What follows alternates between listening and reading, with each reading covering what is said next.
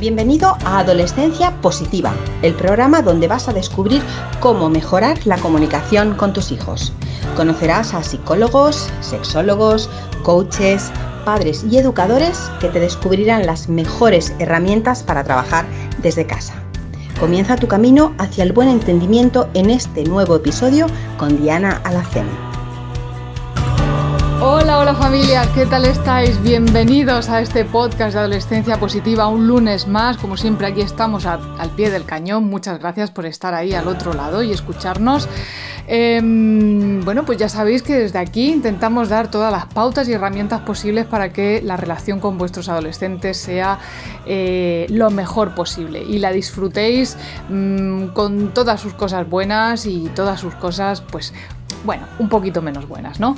Hoy tenemos con nosotros a Luis Vicent. Luis es profesor de inglés en una plataforma digital que se llama Skyeng y ha venido a hablarnos, bueno, fijaos, hoy el tema me toca a mí muy directamente, ya sabéis los que me seguís de hace tiempo que yo soy profe de inglés también. Así que él nos va a ayudar a dar otra visión de por qué a los chavales les cuesta tanto entender que, otro idioma es muy necesario, en este caso sobre todo hablamos del inglés.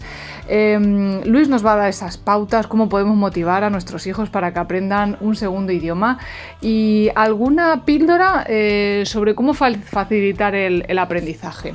Vamos con Luis. Hola Luis, ¿qué tal? Bienvenido a Adolescencia Positiva, ¿cómo estás? Hola, ¿qué tal? Bien hallado, un placer. Muy bien. Bueno, eh, mm, estás en Moscú, ¿verdad? Sí. ¿Qué tal por ahí? ¿Hace frío o no? La verdad, la verdad es que he venido, bueno, vine la semana pasada muy contento porque ya estábamos ahí a 12 bajo cero y estaba ya, esto es frío de verdad, esto es y tal. Pero nada, han vuelto a subir las temperaturas. Están siendo unos, inviernos muy locos por aquí. Ahora estamos a 3 grados por encima de cero, así que no parece esto Moscú ya. Bueno. Pero bien, se lleva bien. ¿No quieres que te dé envidia con los 22 grados que tenemos aquí? No, en ese microclima que tenéis por ahí, no, por ahí abajo no. Muy bien. Bueno, Luis, a ver, eh, tú eres profesor de, idiomas, eh, trabajas para una plataforma digital que se llama Y te dedicas a dar, eh, a dar clases virtuales de inglés en este caso, ¿no? Si no me equivoco. Por lo general, sí. A ver, yo trabajo tanto lo que son, bueno, el inglés como, como español. Yo he trabajado en, en, Rusia, pues como profesor ya llevaré unos 15 años aproximadamente.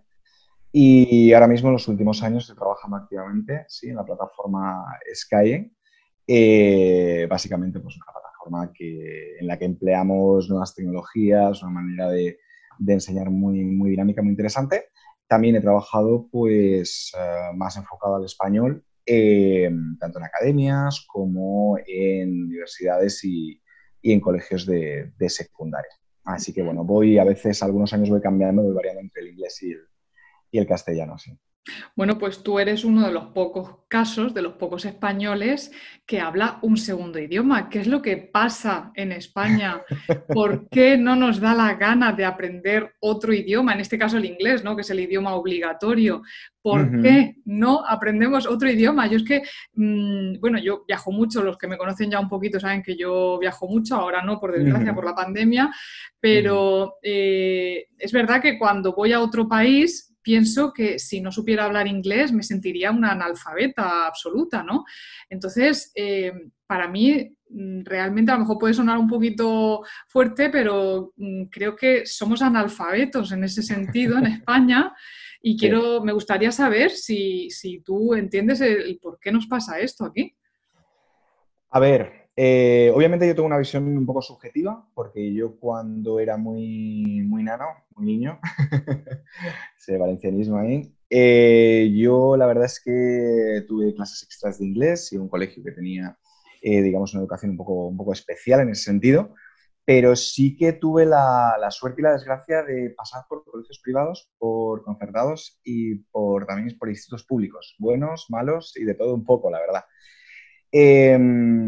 Yo creo que siempre, no sé, solemos eh, achacarlo un poco, ¿no? A, bueno, o, al orgullo de que tenemos un idioma muy, muy, digamos, muy importante, o al revés, al complejo de, de que, bueno, no, no hablamos porque me da vergüenza y tal. Yo creo que quizá la generación actual no tenga, no tenga un, complejo ni mucho menos a la hora de aprender nuevos idiomas, porque es una generación mayoritariamente, para que se lo pueda permitir, ahora mismo pues, pues viajera, pero sí que partimos igual de, unas, de una metodología y de, unas, formas de enseñanza que, no se adaptan a una realidad de gente que, digamos que, podía viajar o que, o que solía viajar a menudo, ¿no? Y pues es una, una educación muy basada en la, en la, traducción, en la lectura y poco más, ¿no? El enfoque comunicativo llegó bastante tarde a España y yo creo que eso pues a veces incluso empeora un poco la, la, la, percepción que tenemos de, de, lo sabemos. Porque decimos, bueno, no sabemos porque tenemos un complejo y luego no, no sabemos porque no sabemos y además no sabemos porque al final es verdad que nos echamos muchas piedras sobre nuestro propio tejado y creo que muchos, muchos países también la situación no es especialmente buena. No es especialmente buena. Está claro que si viajamos pues a, no sé, a Escandinavia o a Inglaterra, pues a veces nos va a dar un poco de vergüenza, ¿no? comparar niveles, pero creo que sí, o sea que en general se puede decir que la educación de idiomas en España es bastante baja y creo que, que hay mucho, mucho de falta de motivación en, en el sistema educativo, en los profesores eh, y bueno, creo que es un problema bastante complejo, pero, pero sí que la educación, o sea, la enseñanza de idiomas tiene un nivel bajo en, en España, muy, muy bajo. Bueno, pues tú que has pasado, que me has dicho que has estado estudiando en colegios privados, concertados y públicos, ¿has notado una gran diferencia entre unos y otros a la hora de enseñar un idioma?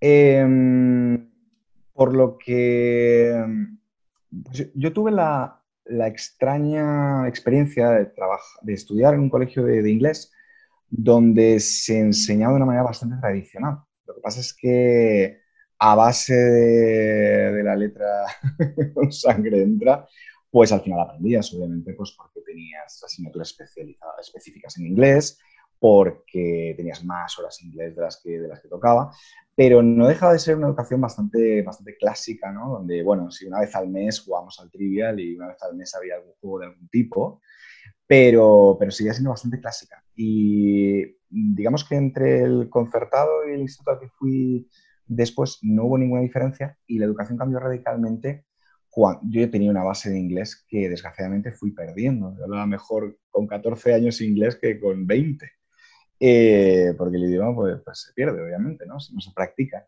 Y sí que es verdad que, que, de repente, pues a los 18 años, entré a un último instituto donde, donde tuve una experiencia maravillosa y una, digamos, una, una educación muy dinámica y muy interesante. Al final depende mucho de, de los profesores, de las dinámicas de, clase y, por supuesto, de los grupos, del tamaño de los grupos y de muchos otros factores. Pero, pero es verdad, no nos engañemos que en un colegio pues, más caro o privado siempre es verdad que hay una tendencia bueno, tenemos que aprender inglés todo, porque esto pues, pues, pues es, bueno, es, cool. Obviamente mucha gente tiene muchas más posibilidades de viajar en verano a tal sitio, de practicarlo. Hay un ambiente que muchas veces favorece más a, digamos, asumir y tener la capacidad económica como para imbuirse de una cultura extranjera. Eso hace mucho también, aparte de ya la propia, digamos, dinámica de clase y la, pedagogía. Mm. Te voy a hacer la, pregunta que me hacen todos los chavales en clase, porque ya sabes que yo soy también profesora de, inglés, me gusta eh, tener la visión de, otros profesionales ¿no? de, este mundo. Em, ¿Y yo para qué quiero estudiar inglés? ¿Y yo para qué quiero hablar inglés? Esto me lo repiten tantísimas veces. a ver, ¿tú qué les dirías? a ver, eh, hay que engañarlos un poco. no, no, es broma, pero sí que mm, hay veces que, bueno, tú puedes plantear, digamos, ¿no? una serie de, razones que, son objetivos y todo el mundo entiende, ¿no? Te va a ayudar porque vas a ser un científico de renombre y vas a tener que publicar en inglés, te va a ayudar porque cuando tengas un, un cliente que venga a Alicante, pues tú como abogado vas a tener que hablar con él, explicárselo todo, pero muchas veces eso tampoco lo ve un adolescente, especialmente pues si está empezando la pubertad y está pensando en muchas otras cosas antes de, de para qué le va a ser útil, ¿no? a, a corto plazo. Entonces, muchas veces es más, eh, digamos, cómo se ha de hacer entender la utilidad ya no solamente de aprender un lenguaje, sino de aprender algo nuevo lo que yo creo que se ha de meter un poco en, el aula. Es decir, eh, digamos que si una persona eh, tiene una afición, un hobby, ¿no? Eso está muy manido, pero obviamente si podemos enfocar un poco la, afición que tenga un, estudiante determinado, pues estudiante le gusta la fotografía. Oye, pues mira la cantidad de Instagramers ¿no? que, tienen, eh, que hacen publicaciones espectaculares, tienes unas descripciones espectaculares y mira ver esta traducción automática que te hace aquí en Instagram, que no es la buena. A ver, vamos a, vamos a ver, vamos a hacer algo de esto en clase todos. Entonces, digamos que, que, la persona, el adolescente, pues es gente muy madura, ¿no? Con 13 años, pero yo creo que el adolescente pues, va aprendiendo de, ahí, pues estoy aprendiendo esto y bueno, para esto me, me es útil y, al final va, va, va, puede ir acumulando, digamos, más eh, feedback así positivo de, pues, me sirve para ayudar y me sirve para aprender esto otro y esto otro y esto otro y mañana estaré viendo la serie de televisión que me gustan sin, sin utilizar los subtítulos incluso. Entonces, es complicado, es verdad. Es complicado hacerles entender qué, les va a ser para, para, para, para, su vida, ¿no? si no tienen un contacto directo con el idioma. Yo, yo siempre intento, a los estudiantes que, que he tenido, tanto o sea, ha sido en, colegios como en, como en, academias, como los estudiantes individuales, que es como mayoritariamente trabajamos en, en siempre conocer un poco ¿no? Eh, eh, su vida. No puedes meterte en la vida de cada estudiante pero siempre vas a tener que saber dos o tres hobbies que cada estudiante tiene y puedes enfocarlos, ¿no? Puedes juntar a gente que, que tiene hobbies parecidos dentro de la clase y que puntualmente hagan trabajos conjuntos sobre ese tema y que puedan llegar a interesar al resto de la clase y se produce, digamos, un, intercambio positivo y al final el, el, adolescente puede entender que si bien pues no, le va a servir para algo ahí súper importante, oye, pero para lo, para lo que le interesa en este momento ahora, pues es, está bien, ¿no? Claro. Mm. claro, porque fíjate, yo, eh, yo voy a reconocer que yo no fui una buena estudiante de idiomas, de hecho yo era de las que iba con un 5 pelado. yo tampoco. Hasta, que mi, padre me envió un verano con 17 años, me envió a, Estados Unidos y cuando regresé a los tres meses, bueno, yo era de verdad la reina del mambo en clases de inglés, o sea, hasta la profesora me preguntaba a mí cómo pronunciaba yo ciertas palabras. Em, y a mí me cambió el chip por completo, eh, por supuesto, el viajar, ¿no? Em, cuando yo recuerdo, he hecho la vista atrás en cómo yo aprendí, bueno, aprendí inglés en, clase, no, no, te voy a decir que aprendiera inglés en clase, aprendí mucha gramática, inglesa, ¿no? Eh, le pregunto a mis padres cómo aprendieron ellos también o cómo estudiaban el idioma y resulta que lo hicieron de la misma forma que lo hice yo 30 años antes, ¿no? Y hoy que doy clase de inglés, eh, veo que utilizamos las mismas técnicas, vale, sí, ahora tenemos pizarras digitales, pero utilizamos las mismas técnicas, nos enfocamos tantísimo en la gramática que digo, ¿cómo es posible que en 60 años no haya cambiado la metodología con los idiomas cuando nos damos cuenta de que no, de que no tiene resultados. ¿no? Em, yo veo, por ejemplo, eh, chavales de otros países. Eh, en Alemania, por ejemplo, ellos ven las películas y las series en versión original, no las tienen eh, traducidas ni nada, ¿no?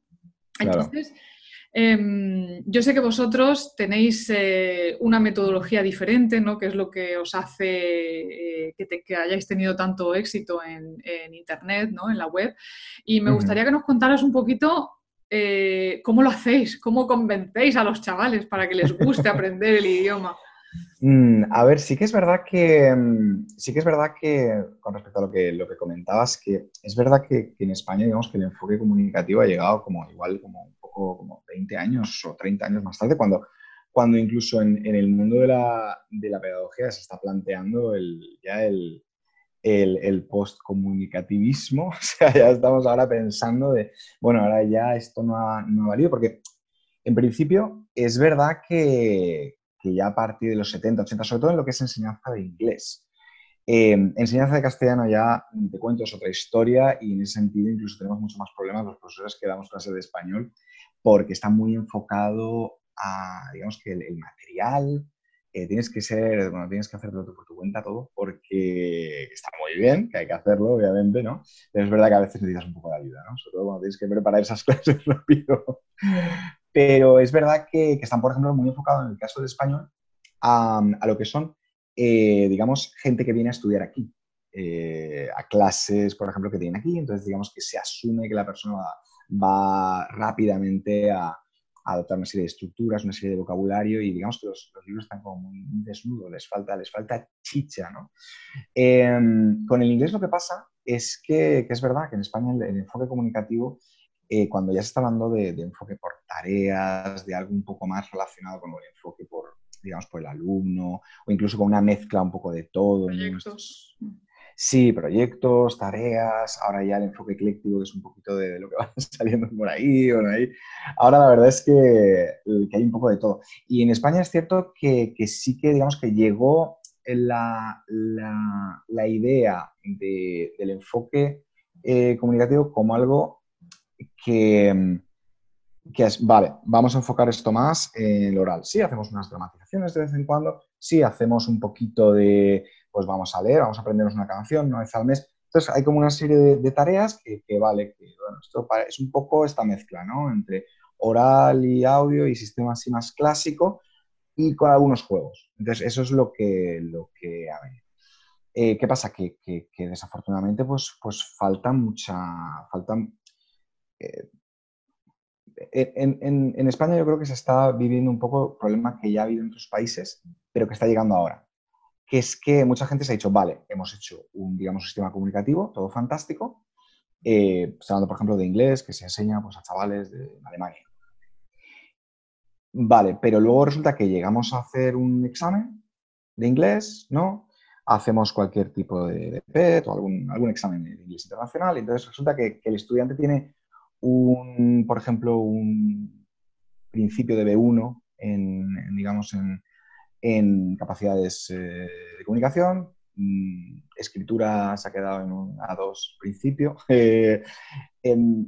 Eh, puede, tiene gramática como para hacer un examen de A2, pero tampoco lo líes mucho con phrasal porque es A4. Entonces, hay como una descoordinación bastante fuerte por, por el hecho de empezar a, a, asumir el lenguaje es meramente comunicación eh, y no nos enfocamos en el tema cognitivo, en cómo aprende el estudiante. Y eso es muy importante porque es precisamente lo que se me cuenta muchos, muchos profesores. Sí, somos capaces de atraer al alumno, somos capaces de hacer que jueguen, somos capaces de que aprendan estructuras sólidamente, que repitan y que puedan ser capaces de aprender en conversaciones en distintos contextos, pero, pero tienen problemas a la hora de escribir, pero tienen problemas a la hora de, leer estructuras complejas, de no marearse con, con, un texto demasiado complejo que vas a tener que leer en, en un examen de, de, B1 vas a tener que leer un artículo de periódico, vas a tener que leer algo un poco más complejo y espera que yo la ironía inglesa no la puedo entender en un periódico, ¿sabes? Ahí tengo que tener un problema.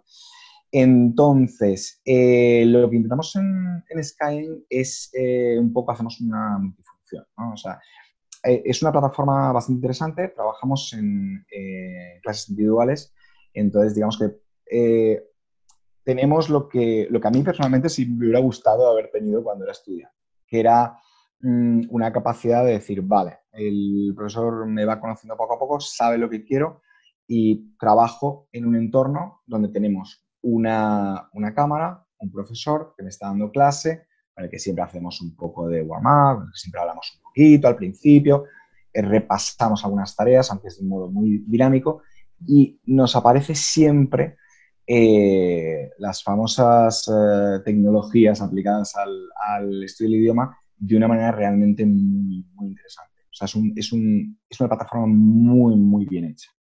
En el sentido de que a tu derecha, estamos hablando aquí, a la derecha aparece el ejercicio, aparece un texto, aparece una corrección. Es un poco de Matrix todo, te van apareciendo cosas por ahí. Muy y aparte de, ¿no? Sí, sí, sí, sí. Aparte de, la atracción visual que eso genera, porque obviamente, sobre todo si estamos trabajando con gente joven, pues, pues si no ven un, clic y un icono nuevo cada cinco minutos, como que les pasa algo y les da un desvaído o algo. Entonces necesitan esa interacción muy rápida. Desgraciadamente creo que todos lo vamos necesitando. Eh, ya no solamente los niños. Los niños ya que no prestan atención, a los adultos tampoco prestamos atención a nada.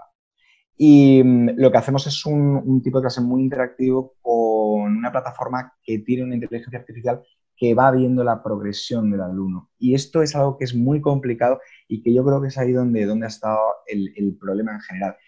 Que eh, obviamente hay sistemas muy, muy, muy bien pensados de enfoques por tareas, eh, donde de todas formas, como al final la clase se vuelve un todo con juegos, con muchas actividades pequeñas, al final sí que es complicado para el profesor entender hasta qué punto hay un desarrollo y qué desarrollo está teniendo cada estudiante, ¿no? Claro, en el sistema clásico era muy fácil. Pepito, hazme este ejercicio, tú solo, súbete aquí. claro, sabías si aprendía o no. Esa es la ventaja, claro, del sistema. Tú tienes un examen y esa es la ventaja de ese examen. Yo echo, yo echo de menos los, los exámenes. Pero, claro, pero el miedo no se lo quitas al estudiante y luego tampoco tiene mucho, es muy complicado, o sea, si un estudiante aprende, ¿no? Con un enfoque mucho más dinámico. Y yo creo que hemos conseguido resolverlo a través de, esta plataforma de una manera que realmente está dando resultados. Así que yo estoy muy, muy contento y los estudiantes pues, con la plataforma están contentos y creo que es una manera real de aplicar ¿no? las tecnologías, que se habla mucho de esto en el, mundo de la pedagogía, pero, pero ¿qué significa? ¿no? Porque yo personalmente he trabajado con, algunas escuelas españolas muy buenas, muy potentes, que han intentado desarrollar para, estudiantes extranjeros cosas parecidas, plataformas, pero hay poco. Yo creo que hay poco en general de, ese tipo de plataformas. No es por echar flores a la plataforma, pero es verdad. A mí me sorprendió la primera vez que la vi y me sigue sorprendiendo. Mm. Yo tengo que decir que la he probado antes de hablar contigo. bueno, la he, probado, la he probado yo y la he probado mi hijo, ¿vale? Porque me interesaba que ver eh, cómo reaccionaba él ante una clase individual con, con, una profesora en este caso.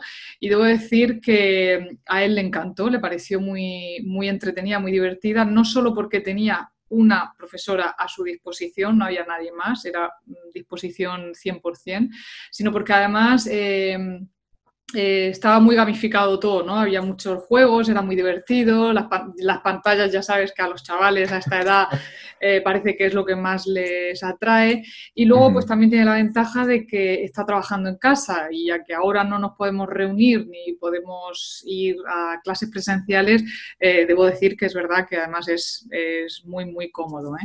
Em, Luis, y los profesores, una pregunta, los profesores que, que dan las clases de inglés, Em, ¿Suelen ser nativos o son españoles?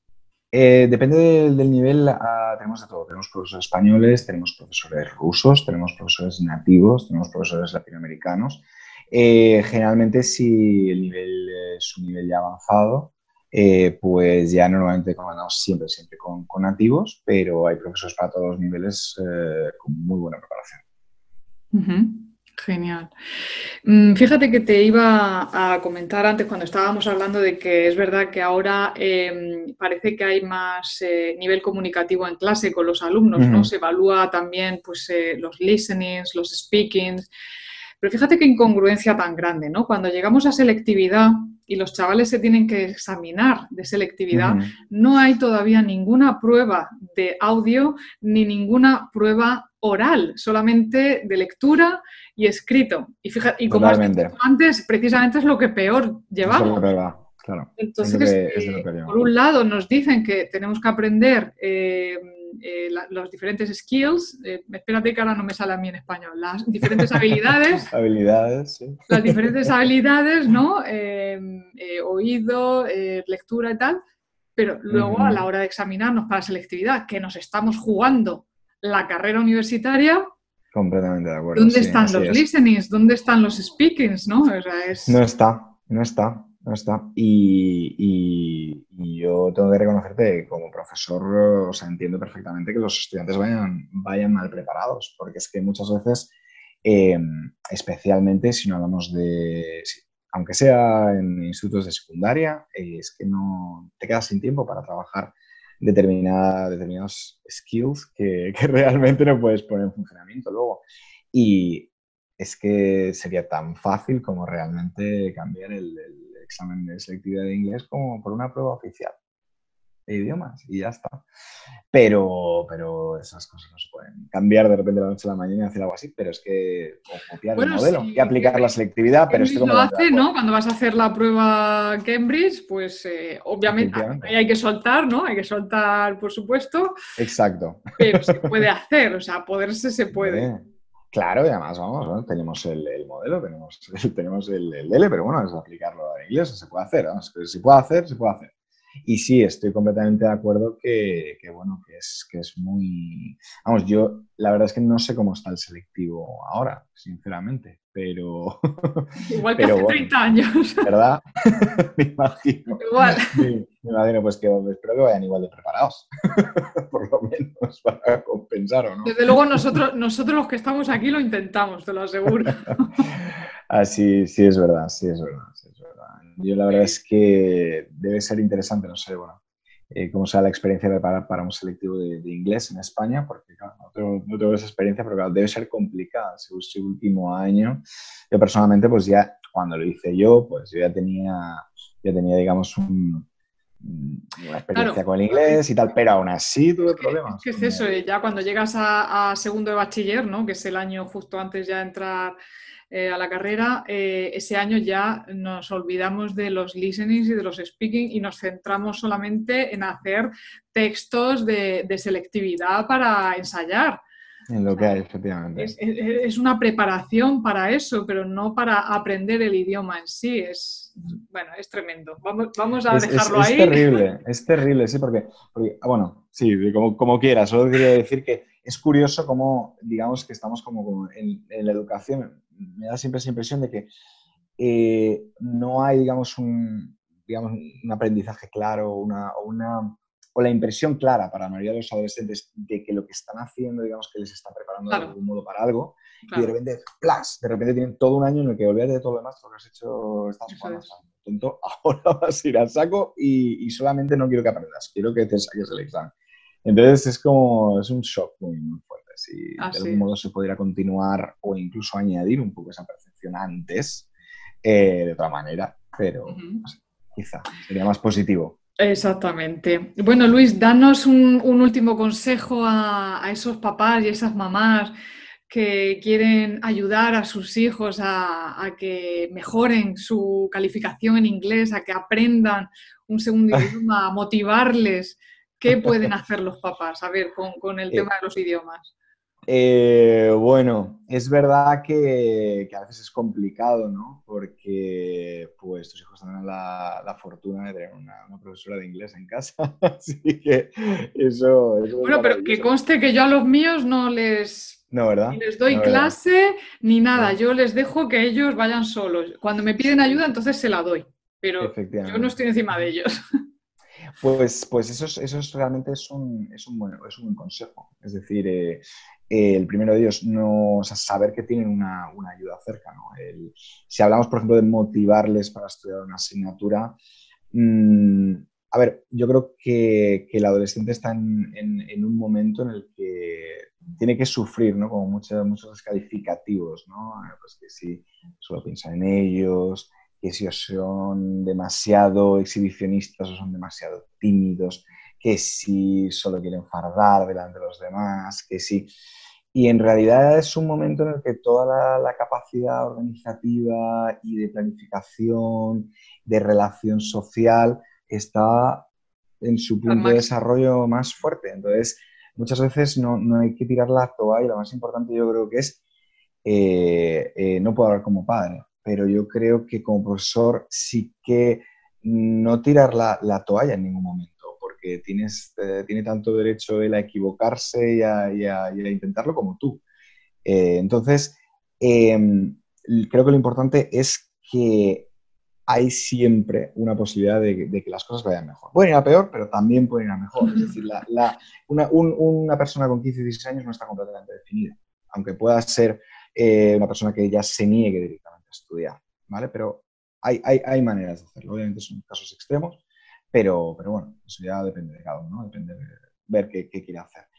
Eh, creo que a veces falta eh, hacer más actividades con, los hijos, entendiendo que mm, tenemos que ceder a la entidad eh, pedagógica la capacidad que ella tiene. Entonces, poniéndonos de un lado y decir, vale, estoy aquí para ayudarte pues esté aquí para interesarte en cosas. Yo creo que desde casa, pues también la persona tiene que saber que, se interesa. A veces un padre le basta simplemente con sentarse delante de un hijo y ponerse a una serie y decirle, oye, vamos a ver esta serie en inglés, que quiero que, aprendas y que luego me digas cosas sobre esta serie.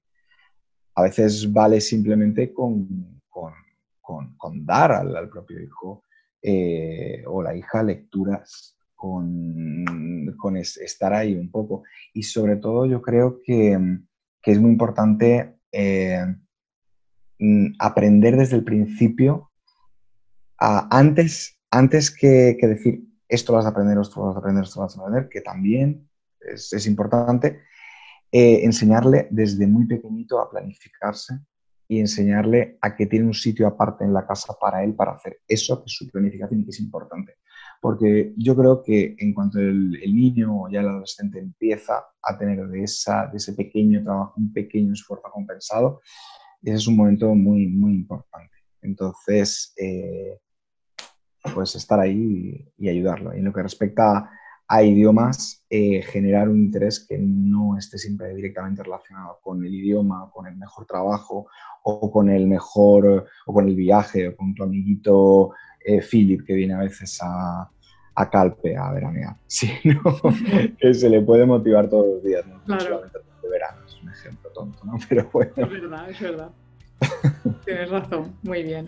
Bueno, Luis, pues muchísimas gracias por haber dedicado hoy este tiempo a nosotros para que podamos entender un poquito más eh, cómo podemos ayudar a nuestros hijos, la importancia que tiene el aprendizaje de, un idioma extranjero, en este caso, pues hablamos del inglés, ¿no? Y de que, y que no tiren, me voy a quedar con esa frase que has dicho, la de no tirar la toalla, ¿eh? no tirar la toalla, motivarles, acompañarles y ofrecerles toda la ayuda posible para que eh, ya no estamos hablando para sacar buenas notas, sino simplemente para que ellos se sientan orgullosos de, haber conseguido un resultado que el día de mañana les va, les va a servir, les va a ayudar. Ah, es lo más importante, supongo. Eh, pues muchas gracias por la, por la invitación, todo, todo un placer. Aquí estamos para lo que necesites. Igualmente. Un abrazo, Luis. Otro. Hasta luego.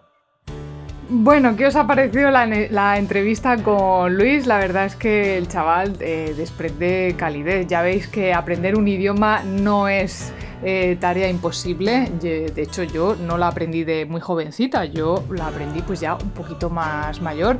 Nunca es tarde para aprender un idioma, pero si sabemos cómo motivar a nuestros hijos y razonarles el por qué es importante el aprendizaje del inglés, eh, bueno, pues les puede ayudar también a labrarse un buen futuro dentro de algunos años, ¿no? Bueno, pues espero que te haya gustado esta entrevista, que la hayas disfrutado. Recuerda compartirla con otras mamás que creas que también pueden necesitarla y así nos ayudas a extender este mensaje de adolescencia positiva por todo el mundo. Muchísimas gracias por estar aquí un día más y volvemos a escucharnos en unos días. Chao. Gracias por formar parte de la tribu de Adolescencia Positiva. Esperamos tus comentarios y opiniones sobre este podcast, ya que nos ayudará a seguir con este maravilloso proyecto si deseas seguir formándote con nosotros, visita la web adolescenciapositiva.com. Y recuerda, los buenos hábitos formados en la adolescencia marcan toda la diferencia.